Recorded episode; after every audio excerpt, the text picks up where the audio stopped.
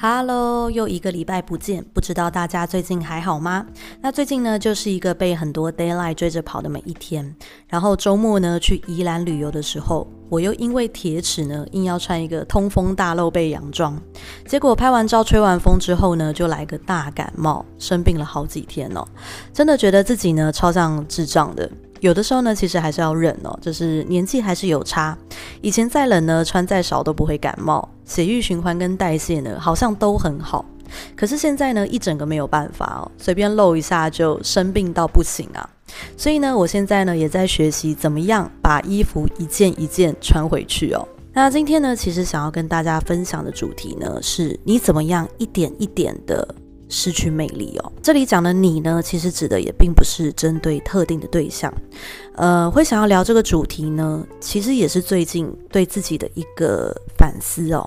因为最近呢，其实真的很忙，因为月底要出国，那这次要去埃及。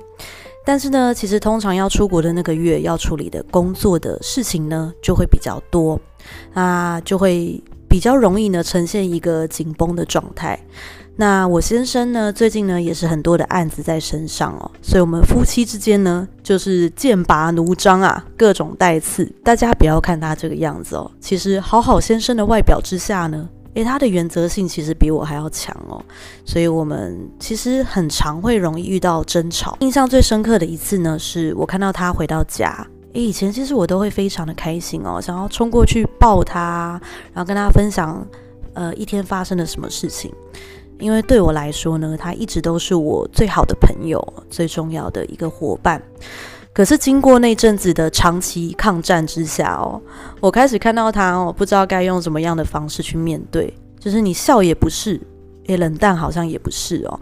因为不笑呢，就觉得诶，笑了也不是发自内心啊。可是太冷淡呢，其实又很伤彼此的感情哦。所以呢，我最近就写下我的情绪日记哦。啊，我发现呢，其实我的心哦，还是真的有小小受伤啦。因为在每次的争吵过后，你所累积的一些东西，让我开始不知道该怎么跟这个同住屋檐下的男人相处哦。其实呢，甚至还有动过，就是哎，要不要先考虑分居的一个念头。那其实我可以理解哦，那些真的恋爱长跑多年的伴侣，最终呢，会因为什么而选择离开对方？那单纯相爱而不问柴米油盐，那其实谁都能够成为你的灵魂伴侣啊。所以呢，其实难的不是爱情，是生活。生活呢会激发出你的软弱，放大你一直不去面对的人生课题。以我们为例哦，因为他遇到冲突呢，就比较喜欢逃避。那我遇到冲突就很喜欢吵架，所以呢，他越逃避，我就会追着他跑。啊，越越越骂他越跑，就会从而加深彼此之间的鸿沟啊。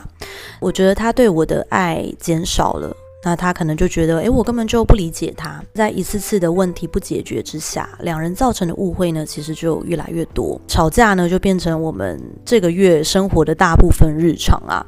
回到家面面相觑，谁也不知道该如何面对这窘境哦。其实，在几天过后呢，他就主动向我示好。啊，我们就下班后一起去公园走走。以往呢，这其实是我每天忙碌一天之后最期待的小约会。诶，可是这一次呢，其实心里不似以往哦，反而还多了一点忐忑。走在路上呢，我告诉他这阵子的争吵，其实让我觉得也蛮受伤的。表面上呢，看起来是在吵事件的本身，可是呢，但当对方都不愿意让步或者是理解的时候，到后面的问题呢，就会被上升到是否爱自己的层次了。我有说呢，我感觉比起我们的关系呢，你可能比较看重你自己，这是我受伤的原因哦。那他就有跟我说，就是他感到很抱歉，让我有这样的感觉啊。他有说你是我最重要的家人，我看重你比这一切的事情还要更重要。很抱歉让你没有安安全感。我知道呢，其实你想要我在意你、理解你啊。我有说，就是也很抱歉哦，就是我每次都太冲动了，所以会让你不知道该怎么面对，还讲出让你感到受伤的话。那其实当他主动跟我示好，然后说出这段话的时候，有让我再一次的意识到，就是诶，为什么当初我会选择跟这个人在一起哦？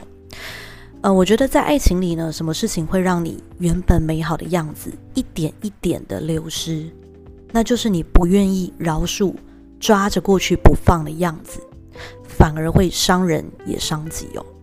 那他一直其实呢都是很看重关系，也懂得吵架善后的人。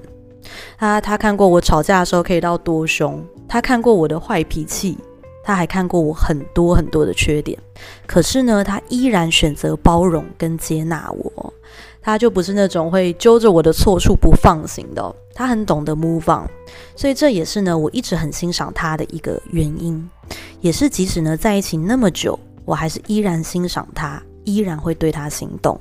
嗯，其实我发现哦，就是你只要和人相处，就要有会受伤的准备，就是你一定会有伤心的时候啊。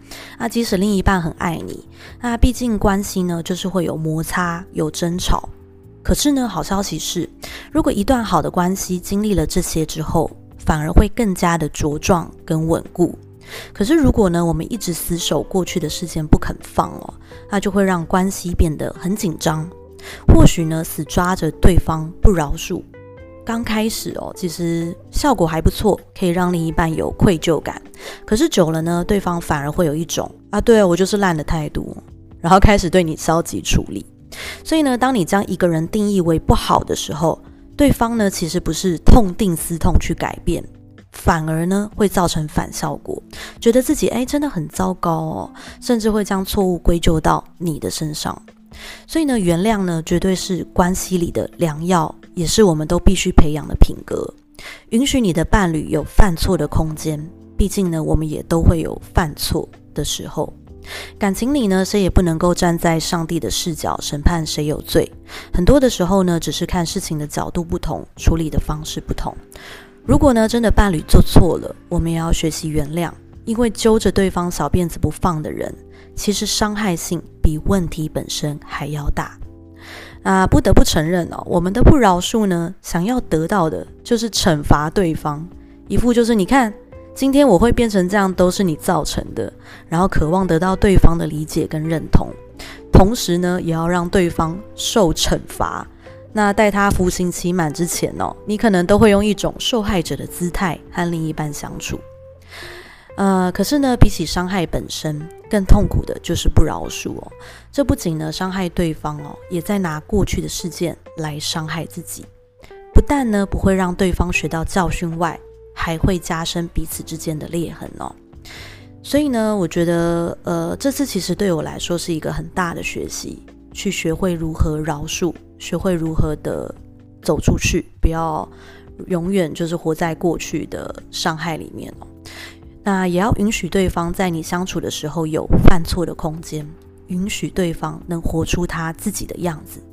不饶恕呢，代表对方必须要完美，代表你没有办法接纳完整的他。毕竟是人就会犯错，而我们呢，其实都渴望被原谅，渴望真实的自己不完美哦，但是呢，仍然能被接纳。而当你呢愿意爱那个虽然会犯错，可是却会为你改正的男人的时候，你在对方眼里呢就会是无比宝贵的存在。毕竟呢，喜欢他美好一面的女人比比皆是，可是呢，愿意看见他的缺点还能接纳的女人却只有你一个。弱水三千呢，只取一瓢饮，你就是他最值得娶的那一个。好，那这其实就是我这一次的学习跟一个得着啊，也是跟大家分享。好，那今天呢就分享到这边，我们下周再见，晚安，拜拜。